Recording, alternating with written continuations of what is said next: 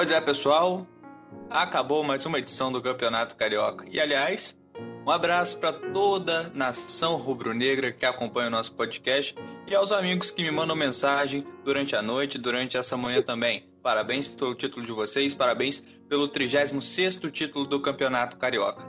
E você acompanha mais uma edição do podcast sem pretensão. Obrigado pela companhia de vocês. Nós vamos falar muito sobre o Campeonato Carioca. Claro, eu não estou sozinho. Estou com os meus amigos Hudson Ferreira e Vitor Ugojeda e nós vamos falar muito sobre a decisão do Estadual 2020. Fala galera, seus secadores, beleza? Fala meu amigo, tamo aí cara. Bom dia para os flamenguistas, bom dia para os tricolores e um bom dia especial para você, Matheus Sominski. O pessoal de casa não tá vendo, mas eu tô vendo. Você tá bonito hoje, tá de blusa azul, fone azul, tá combinando. Esse olho claro também tá bem legal, cara. Bom dia para você, eu sei que você tá bem feliz hoje. Felicidade contagiante, bom dia, boa tarde, boa noite. Nação rubro-negra novamente pelo título. Fala, Hudson, show de bola, irmão. Fala, Matheus, beleza, cara? Fala, Vitão.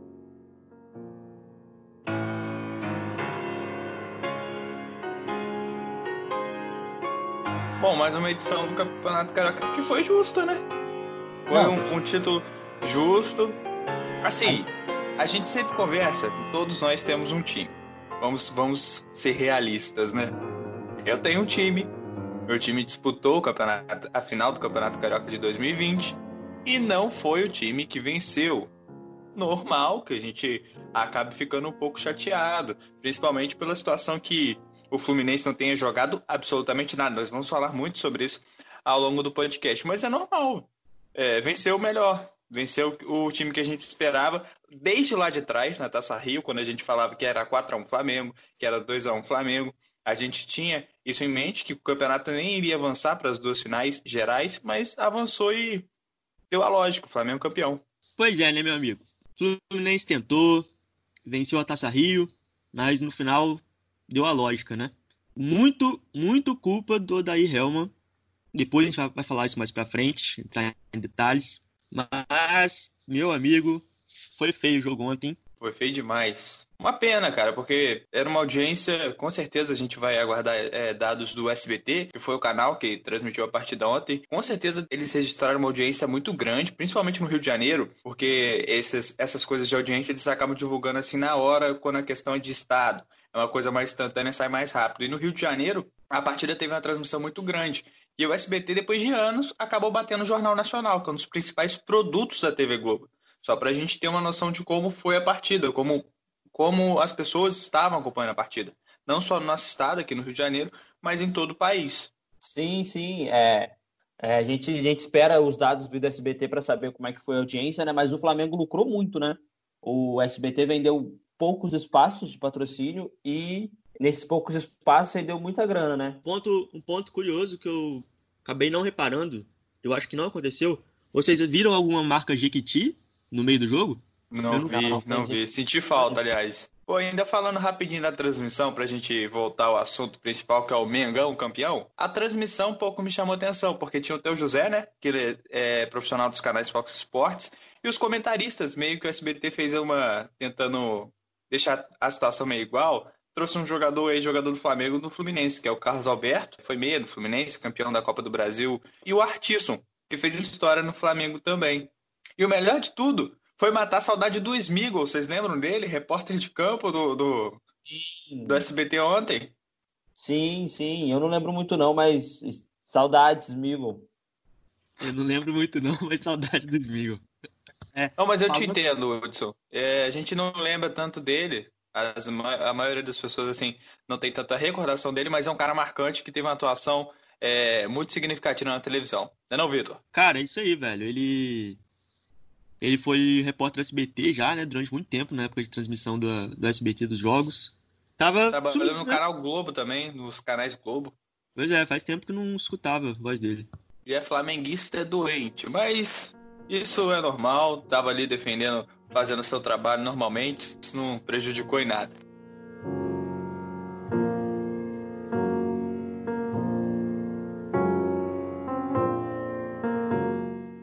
Vamos falar do jogo? Os dois jogos, na verdade, que a gente deixou para gravar um podcast só falando das duas partidas, mas teve muito assunto lá na primeira. Né, foi um, um grande jogo para a galera que acompanhou realmente. Foi uma partida assim animada, os dois times ali buscando os gols, buscando fazer o seu resultado. O que não aconteceu nessa partida de agora, não aconteceu na partida de ontem. Lá na, na primeira partida no último domingo, o Fluminense jogou muito bem o segundo tempo, foi melhor. É, e quando o jogo estava empatado, por exemplo, estava tava muito próximo de fazer o segundo gol, uma, uma virada que seria 2 a 1 um Fluminense, a história com certeza iria mudar, mas aquele gol que o Fluminense tomou, o segundo gol do Flamengo, gol do Michael, se eu não me engano, mudou o jogo e um, um erro, assim, um erro primorou, um erro bizonho da zaga do Fluminense, né, cara? Os caras caminhando, o Michael atravessou o campo correndo pra caramba e passou todos os adversários do Fluminense e finalizou sozinho dentro da pequena área. Enfim, só um ponto dessa partida que me chamou atenção. Não sei o, o ponto que traz vocês dessa partida. Cara, um ponto importante do primeiro jogo foi assim: o Fluminense foi. O Flamengo foi apagado, não foi o Flamengo. O Flamengo nesses últimos três jogos foi um Flamengo atípico, tá? Ficou nítido. Parece que, que as especulações de, de, do JJ sair e etc. abalaram um pouco o, o, a equipe, a equipe foi muito apagada, mas o Fluminense jogou muito bem, jogou com raça, mas não suportou a força do Flamengo. O Flamengo, como o, como De Bruyne disse há uns meses atrás sobre, a, sobre o jogo com a seleção brasileira na Copa do Mundo, né? É, o Flamengo soube machucar o Fluminense no momento certo. É basicamente isso. É, cara, o, o Fluminense foi bem melhor no primeiro jogo. Também achei, concordo com você. A vitória do Flamengo lá foi injusta no meu ponto de vista, porque o Fluminense atacou mais, conseguiu ter. Não sei se teve mais posse de bola, que eu não lembro agora exatamente mas conseguiu construir melhor as jogadas que o Flamengo. O Flamengo estava meio perdido nesse último jogo, no jogo anterior, né, no primeiro jogo da final, e agora também não fez um bom jogo, não. Acontece que o Fluminense foi muito mal nessa partida. Pois é, eu acho justo. Ah, mas por que, que vocês estão falando do primeiro jogo, pá, não sei o quê? Justamente, é, por, o torcedor tricolor, por exemplo, coloco ele em evidência nessa discussão. O Fluminense jogou bem a primeira partida da final teve uma atuação muito boa. E isso fez o torcedor acreditar que no segundo jogo as coisas poderiam ser diferentes. O Fluminense poderia apresentar o mesmo futebol que apresentou no primeiro jogo e poderia jogar de igual para igual com o Flamengo brigando pelo título. Mas isso não aconteceu ontem, cara. É, claro, existe a zoação, Flamengo campeão, nosso rival, não sei o quê, mas o Fluminense não jogou em campo, não jogou bola e nem o Flamengo jogou o que sabe. Porque se o Flamengo jogasse o que sabe, o Fluminense não ia ver a cor da bola ontem. Mas o Flamengo também não tem jogado bola. Isso vem das três últimas partidas, dos três últimos jogos entre Fla-Flu. E isso chamou muita atenção, porque, tipo, é, tinha muita gente acompanhando, era um jogo regado de emoção, era uma taça, todo mundo ligado no SBT para ver quem que ia ser campeão. Só o campeonato. O Campeonato Carioca foi o primeiro estadual que voltou, mas é o único que está na fase final de decisão. Então tá todo mundo acompanhando, todo mundo querendo ver uma boa partida. Mas quem tinha esse desejo se frustrou completamente ontem. Cara, assim, se o Flamengo tivesse jogando o que sabe, pelo elenco dele, pela escalação, são jogadores que poderiam estar na Europa. Ou voltaram de lá ou poderiam ir. Se o Flamengo tivesse jogando o que sabe nos últimos jogos, não teria nem essa partida, essa final da Copa Rio, da, da desculpa, do Campeonato Carioca, porque o Flamengo teria ganhado a Taça Rio. É, então, cara, o jogo de ontem para mim, nossa, foi o acho que o pior jogo que eu vi do Flamengo e do Fluminense da temporada. A temporada é com poucos jogos, mas foi o pior jogo dos dois clubes. O Fluminense não conseguia nem sair jogando.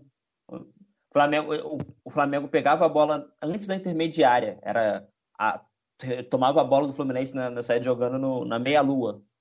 Né? Então, assim, é, o Fluminense não, não, não, jogou. Quando o Fluminense chegou, chegou, assustou, mas não respondia o jogo. O Flamengo pressionava, tinha posse de bola como é de costume e tudo mais, mas não, não, não funcionava também. O Flamengo achou um gol.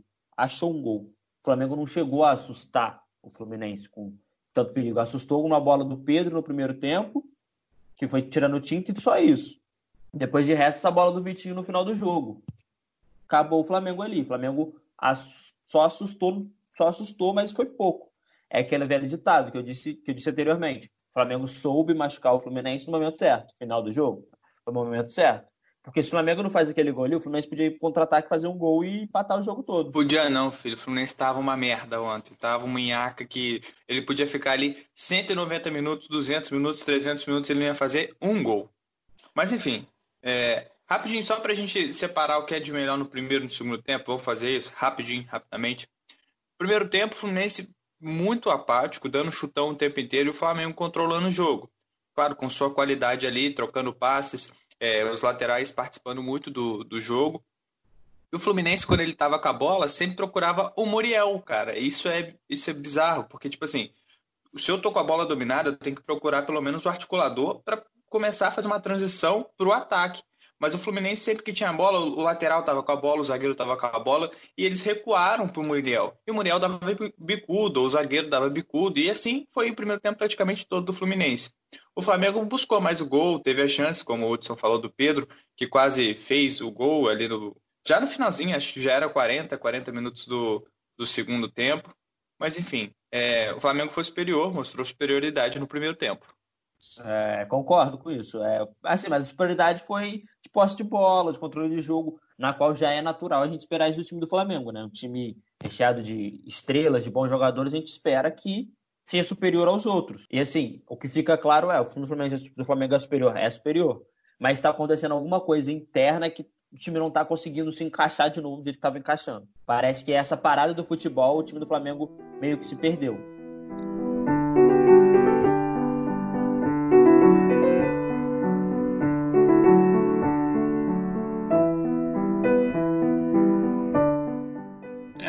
Aqui, vamos falar de nível técnico.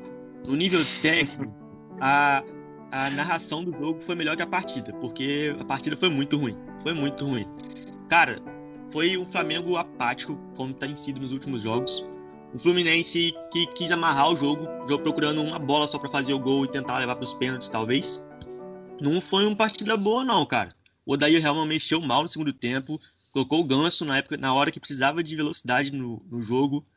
É, faltou, eu acho, na minha opinião, faltou entrar um cara de área ali no, no finalzinho do jogo. Talvez tivesse o Fred para nos cinco minutos finais tentar colocar a bola para dentro, quem sabe. Mas isso não é culpa do Odair Helman, claro, mas pelas mudanças que ele fez, que ele promoveu, cara, foi um desastre. Então, essa questão, por exemplo, do, de, uma, de uma substituição. O Fluminense tinha que mostrar uma coisa diferente no segundo tempo, porque, tipo assim, meu tempo foi ruim. Só que eu coloco muito nos últimos podcasts, eu colocava muita derrota ou jogo ruim do Fluminense na conta do Odair Helma. Só que, só que hoje ele trabalhou com o que ele podia, por exemplo. Ele entrou primeiro nesse jogo com a mesma escalação do, da última partida. E o Fluminense foi bem naquela partida. Então ele pensou: por que, que eu vou mexer numa coisa que está funcionando? Só trocou o Nino e o Digão. O Nino voltou de contusão. E, cara, no segundo tempo eu esperava que ele já entrasse com um time diferente, porque o primeiro não foi, foi ruim. Quem precisa, de, quem precisa marcar era o Fluminense. 0 a 0 era do Flamengo. Então, quem tinha que partir para cima era o Fluminense. Ah, perder de 3, perder de 2 é a mesma coisa. Você está você tá perdendo, você não vai ser campeão. Então você tem que fazer um gol. Mas aí entrou com o mesmo time, foi apático, e depois ele me enfia o Caio Paulista no, no, time. Aí eu tento poupar as palavras na hora de pensar sobre esse jogador, sobre o técnico, porque é brincadeira, Caio. Caio Paulista não, não dá certo, não. não. não. é jogador nem aqui nem na China. Ô maluco ruim. Sério, vocês estão rindo? Eu vejo vocês, a gente tá fazendo a gravação via Skype, eles estão rindo quando eu falo. Mas, velho, esse Caio Paulista, ele, todas as vezes que ele entrou no Fluminense, ele não fez nada. Ele é um cara que chuta. Se ele, se ele acerta o gol, se ele acerta o riacho que fica lá embaixo do Maracanã, tudo bem. São duas possibilidades. Mas pelo menos o gol ele não acertou nenhuma vez nas partidas que ele entrou recentemente. Não, cara, tipo, eu entendo aí que você tá revoltado com ele, mas eu queria destacar outro. Que, tipo, eu fiquei revoltado. Não é revoltado, fiquei incomodado vendo ele jogar. Eu não sou torcedor do Fluminense, então não fiquei revoltado. Você deve ter ficado. O Egídio. Cara, o Egídio é engraçado. Ele pega a bola, ele parece que não corre em campo, ele fica sempre andando. A bola chega no pé dele, ele vai, toca para trás. Pra zagueiro, recupera o goleiro. É muito engraçado de jogar. Cara, é bom você ter falado isso, porque, tipo, o Egídio, ele bola para lá, bola para cá. Só que no, no primeiro jogo, ele colocou o Evanilson na cara do gol duas vezes. E foram, foi, foi um passe bom, cara. Tipo, faz o gol, Evanilson. Foi um bolão. É, cara. Só que ele jogo... não sobe, ele não sobe, ele fica parado na lateral. Tipo assim, o Gilberto, que é o outro lateral do Fluminense, sobe mais. O tem coisa, tem um momento no jogo que o Egídio não vai pro ataque. E o Fluminense sente muita falta de um apoiador lá na frente, cara. E ele só defende pô, sei lá, o Egídio jogou, jogou melhor na primeira partida também. Eu não sei o que aconteceu com o Fluminense, cara, porque só ficou defendendo, só ficou lá atrás. Aí fica difícil. É, um, é menos um jogador lá na frente para tentar fazer alguma coisa diferente. Eu acho, eu acho que o Egídio ficou com medo do, do menino Gatorade, hein? Será? Deve ter sido. Ficou escondidinho lá atrás. Cara, é, o, o, então, falando sobre o Egídio, o Egídio tem, tem seus momentos, né? Jogador de momentos, lapsos. Momento, muitos lapsos. É, a, primeiro jogo, o Egídio teve seus momentos. O jogo de ontem nem entrou em campo. Ficou em casa assistindo o jogo no SBT. Porque essa partida é. Sabe aquela partida que. Quem só quem, quem joga a bola sabe? Tipo, você pode pegar e falar assim: não vou botar nem no portfólio, não vai entrar nem no DVD. Aquela partida que não vai pro DVD é essa. Pode esquecer da, da essência dela. Bicho, mas aí foram todos jogadores do Fluminense. Todos entraram com esse pensamento, que nenhum entrou para jogar bola. Vou definir, não é defendendo o Egídio, mas os outros também entraram derrotados, cara. Entraram sem vontade nenhuma de ser campeão, tá ligado? Não é uma situação difícil fazer um gol no Flamengo ou ganhar por um gol de diferença. Era uma coisa possível de acontecer, vencer por 1 a 0 por 2 a 1 e levar para pênalti de repente. Mas entraram derrotados, cara. É, é, estranho, porque, tipo assim, é uma decisão. Você tá jogando contra o seu rival. Pô, vamos para cima, vamos tentar marcar, vamos tentar fazer diferente. E nada. E nada. É, isso é uma verdade. O time jogou como se estivesse tivesse querendo um empate. Aí, aí a, a, as palavras de, de, de, Jorge Jesus do primeiro jogo, final do primeiro do, do da, da, final do Taça Rio, fazem muito para valer agora. O Fluminense não jogou para perder, jogou para jogou para perder, jogou para ir para os pênaltis. É o que parece. Só que não, não tinha como ir para os pênaltis, né? Porque quem estava com a vantagem era o Flamengo. Então, assim, né? Matheus, jogar. Você que é um exímio conhecedor do elenco do Fluminense. O Odair Helma, quando tá chegando no final da partida, precisa fazer o gol, precisa ir pro ataque, não tem um. Quem que é o substituto do Egídio para lateral esquerda? Que pode ali ser melhor ofensivamente. Estava precisando de um, de um apoio pelo lado esquerdo. Cara, o Fluminense tem um, later, um lateral reserva para a situação. Mas eu prefiro que o Egídio jogue com uma perna do que o reserva dele entrar. O reserva dele chama-se Ourinho. O cara é pior que o Egídio e pior que o Gilberto. Então é melhor o Egídio jogar com a perna menos, que ia fazer menos diferença. Enfim, ah. E tipo assim, é triste que a gente tá falando, com todo respeito ao, ao jogador, lógico.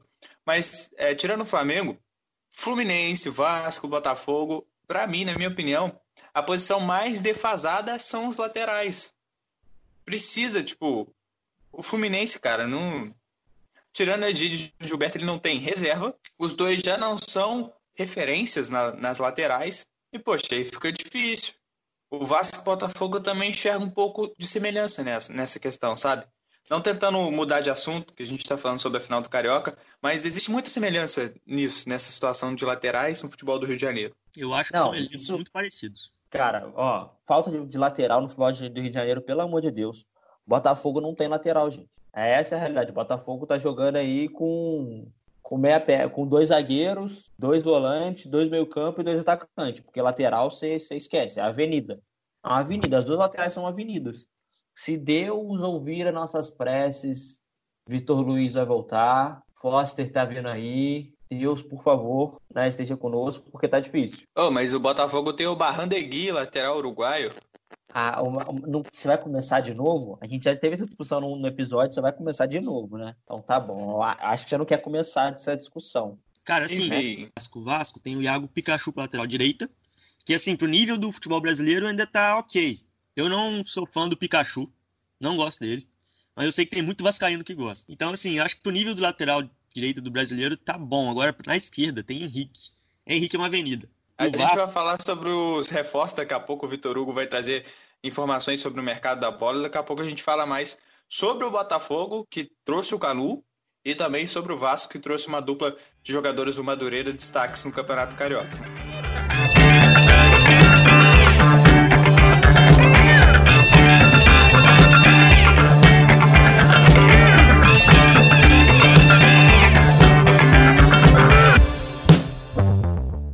Mas vamos voltar a falar da partida.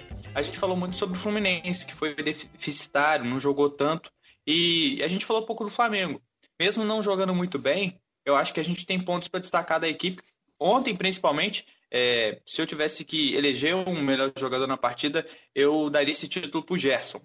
Ele jogou bola ontem, cara. Tipo, a primeira partida, ele nem começou jogando, mas ontem ele tava chamando a responsabilidade para ele. Tava distribuindo o jogo, tava querendo mostrar alguma coisa diferente. Para mim, nenhum, nenhum outro jogador procurou tanto igual ele ontem. Tava querendo o jogo. Concordo. Cara, eu vou ser muito sincero, eu vi um meme ontem que é. O cara falou que pode vir um meteoro na Terra, que o Gerson vai dominar, dar um giro e sair jogando. O menino é bom. O menino é bom de bola demais. Demais, demais, demais. Tem não muita qualidade. Tanto, não rendeu tanto na Europa como deveria, mas ele é muito bom de bola, cara. Não tem como falar que, que é. Que, que ah, estão enchendo a bola dele, não. Desde a época do Fluminense, antes ser vendido, ele já mostrava futebol. Né? Então, assim, era um garoto que já já, já vinha mostrando é, o que veio, né? Já vinha mostrando as suas garrinhas. E, cara, desenrolado, joga muita bola, é um volante excelente. Que, cara, no futuro vai dar bom. Eu vai acho. Dar seleção, vai dar bom para muita, muita gente aí. É isso que eu ia falar, cara. Ele, eu acho que ele precisa ser testado na seleção. É, dos jogadores do Flamengo, do elenco dos 11 iniciais, eu acredito que ele seja tem mais destaque ali para a seleção, potencial.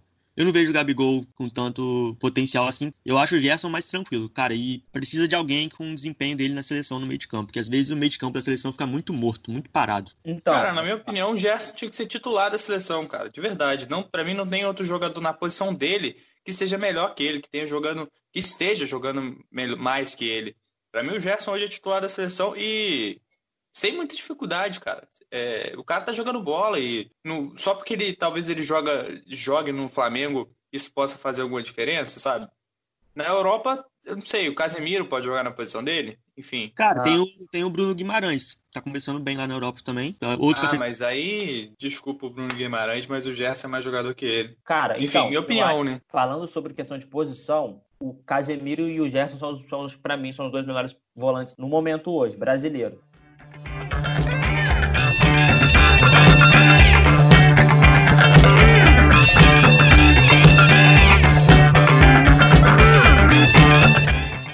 Mas aí a gente teve substituições, né? No Fluminense entrou o Pacheco, Araújo, o Ganso, que a gente já falou, e o Felipe Cardoso, que não fizeram absolutamente nada.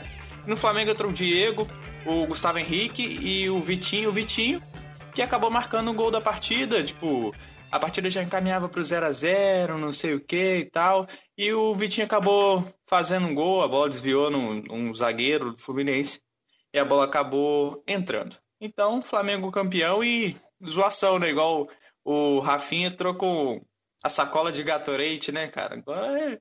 todo mundo gastou o cara, agora o cara é campeão, não ah, tem outro jeito. Aguentar. Não, tem que aguentar. Assim, é, ainda acho superestimado, ainda acho pouco futebol, acho. Mas é bom. Da...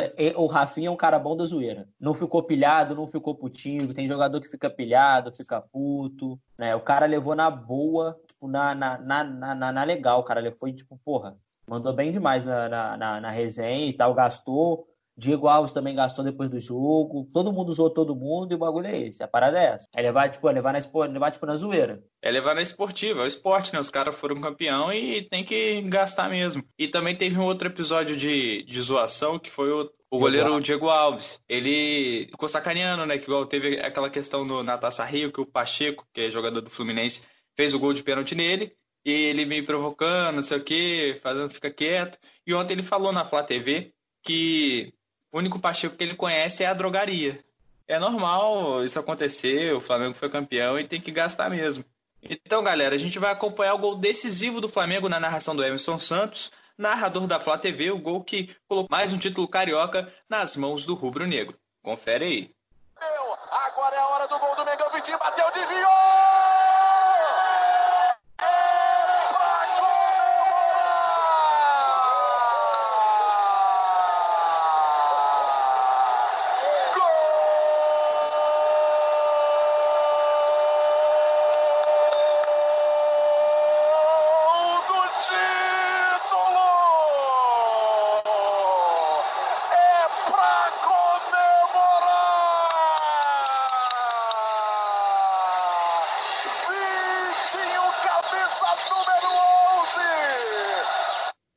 Camisa número 11, fez o gol do título do Flamengo ontem. Portanto, Flamengo campeão novamente, novamente 36º título para o Flamengo.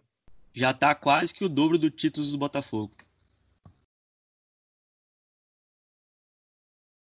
Não, eu ia falar só um assunto que achei maneiro a gente puxar para essa discussão. O João Carlos, é, atacante do Volta Redonda, ele foi artilheiro. O Gabigol estava empatado com ele, tinha duas oportunidades para tentar ser artilheiro sozinho, mas o primeiro jogo ele não marcou e acabou sendo expulso lá no final da, do, da partida. Então, João Carlos, atacante do Voltaço, também terminou o campeonato como artilheiro. Oito gols. É isso mesmo, dá parabéns para o João Carlos Gol, o ídolo de Volta Redonda, que foi artilheiro aí do Campeonato Carioca.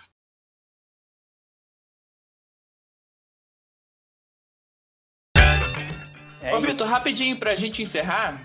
Parabéns, Flamengo, campeão, mas vamos aos destaques, os reforços. Você fez um material para o nosso blog durante essa semana sobre o mercado da bola, o, Flamengo, o Botafogo e o Vasco, que não foram para as finais do campeonato, mas estão se reforçando para o campeonato brasileiro. Quais são os destaques desses, dessas duas equipes? É isso aí, Matheus. Como eu escrevi lá no blog do Sem Pretensão, o Vasco trouxe, está tentando fechar com dois reforços vindos do Madureira para a disputa do Campeonato Brasileiro. O zagueiro Marcelo Alves e o atacante Igor Catatal. Catatal e Pikachu no Vasco, hein? Acho que vai dar bom.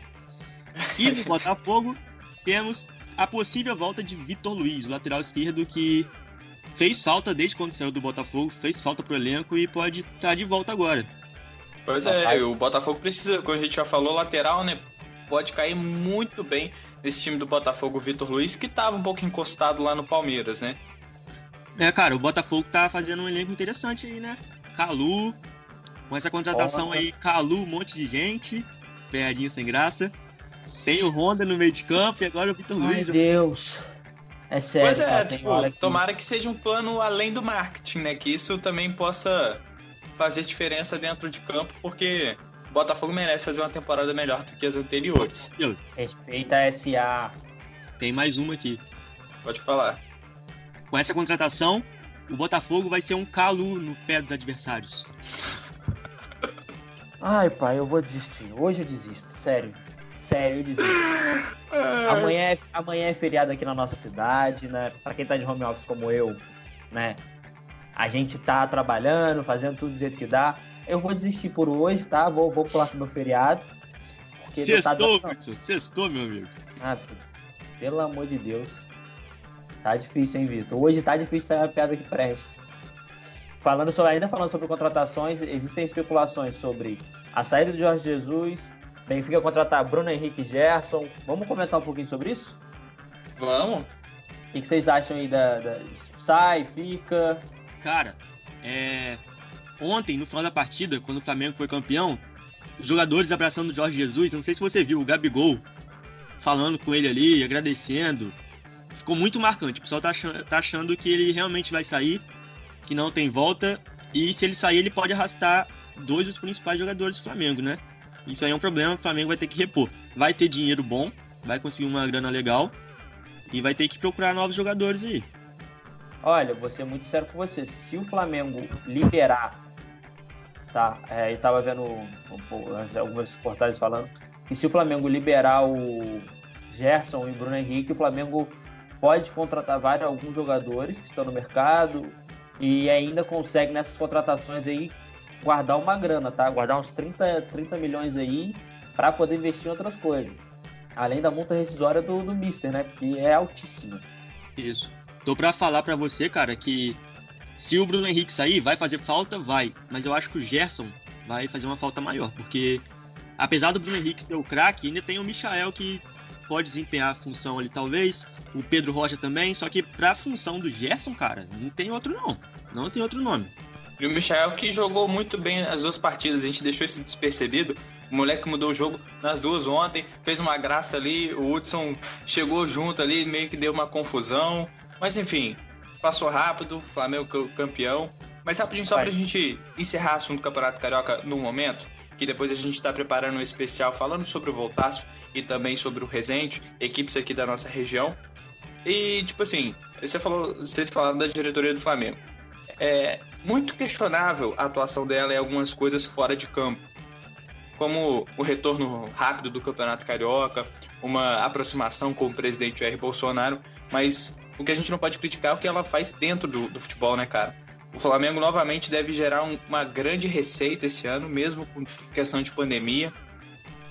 E tem mais, vai ter mais grana para contratar, vai ter mais grana para trazer um treinador diferente. E novamente, o Jorge Jesus sai. Uma, quer montar um time bom. É, cara, assim, o Flamengo hoje é um, é um time que, que deu tão certo, né, a diretoria atual dele, né, que tá vivendo muito melhor que qualquer outro, qualquer outro clube brasileiro em questão financeira, né. E eu acho isso extremamente importante a gente pontuar, cara, que os caras estão, que as outras é, Cruzeiro, Atlético Mineiro, Botafogo, né, estão assim perdidos no que fazer em questão de gestão e o Flamengo dando aula, né? Como dizia o outro, aula e aula, joga e joga. Né? O Flamengo tem deitado em relação a isso. Se o JJ sair, eu acho que eles vão atrás de um estrangeiro, talvez o técnico do River, Marcelo Gallardo, Galhardo. É um bom nome, talvez. Cara, tá circulando até o técnico Marcos Silva. Ele foi treinador do Everton nessa temporada na Premier League, é. cara. Pô, se o Flamengo consegue trazer um cara desse, tipo assim, ele teve bom, bons trabalhos antes do Everton. O Everton, ele infelizmente foi mal, não se adaptou ao clube de Liverpool. Mas, cara, já pensou você tirar um técnico da Premier League para vir para cá? Tipo, é, pra você ver o peso que o Flamengo tem atualmente sobre o futebol mundial, não só o futebol nacional. Mas, enfim, é uma especulação, a gente não sabe até onde isso procede. É, assim, mesmo é, assim. Os jornais é, portugueses, né? O, o Mister tá indo para Portugal no final de semana agora para acertar os detalhes da contratação. Já para fechar. Ele já vai para fechar. E só que assim, a diretoria do Flamengo tá naquela negação, né? O Rodolfo Landim disse que na segunda-feira espera ele para estar no CT. O Marcos Braz diz que vai dar tudo certo, é evidente todo mundo vai, todo mundo ia dormir bem depois do título, que era o último título do ano, óbvio, mas era para ficar tranquilo, calmo que é a vida que segue acredito eu, né, que Marcos Braz fala em tom de, o tom dele parece um tom de saída, né, de despedida do Jorge Jesus. É, se ele é, fica ou não, é uma coisa que a gente ainda não sabe, não vai bater o martelo, mas nos próximos dias, aliás, ele convocou treino por essa terça-feira, então, por enquanto, tudo normal, ele tem contrato com o Fla, mas enfim, essas especulações que ele sai tá crescendo muito durante o, os dias e se ele fica ou não, a gente vai acompanhar nos próximos dias, mas o que a gente tem que ressaltar aqui é o brilhante trabalho que o cara fez no Flamengo. Ganhou tudo que ele podia, cara, em uma temporada. Então, é palmas para ele e gratidão, né, pelo que ele fez pelo Flamengo e também pelo futebol nacional. Olha, ele, ele o, o Jesus está marcado na história porque se ele mesmo saindo ou não, hoje ele tem mais títulos do que derrotas. Só isso. Isso aí já coloca qualquer argumento quando a gente vai discutir sobre ele, cara. Eu acho que não tem que discutir com ele. Ah, ele é ignorante, ele é soberbo, essas coisas tudo bem. A gente pode até falar. Mas o que o cara trabalha, fruto do trabalho dele, ele é referência. Não, ele é um excelente não, não tem jeito. Desde quando ele chegou, ele disputou sete títulos. Ele conquistou cinco com o Flamengo. Agora, é, só para finalizar minha, minha fala nesse assunto, se o JJ sair, ele vai com Deus o seu auxiliar João de Deus. oh, meu Deus do céu! Eu achei que tinha parado. Eu achei que tinha acabado as piadas ruins. Eu achei, de verdade. De verdade. Eu achei, eu falei. Pra quem acabou. Não me conhece, pra quem não me conhece, eu tenho uma máxima, né? Que é piadas ruins é que são boas, cara. Isso é não. é muito bom. Você está absolutamente errado, amigo. Piadas ruins são ruins. Então, galera, chegamos ao final de mais um podcast. Muito obrigado pela companhia de vocês. Hudson Vitor, Obrigado pela parceria novamente. Valeu, Matheus. Valeu, galera. Mais, mais um podcast. É nós. Valeu, galera. Espero que tenham gostado. Fiquem em casa e façam como J, Jorge Jesus, o JJ. Fiquem com Deus. É isso aí. E você, claro, a gente sempre lembra, você pode acompanhar os nossos produtos, os nossos conteúdos em todos os agregadores de áudio, nos aplicativos de streaming e também acompanha o nosso trabalho no nosso blog. Você pode ver isso tudo lá no nosso Instagram, ah, eu não sei o link, o nosso Instagram tá lá. É blog sem pretensão. Dá o seu like e acompanhe um pouco do nosso trabalho. Obrigado mais uma vez pela parceria, pela audiência. Parabéns Nação Rubro Negra por mais um título. Forte abraço e até a próxima. Valeu!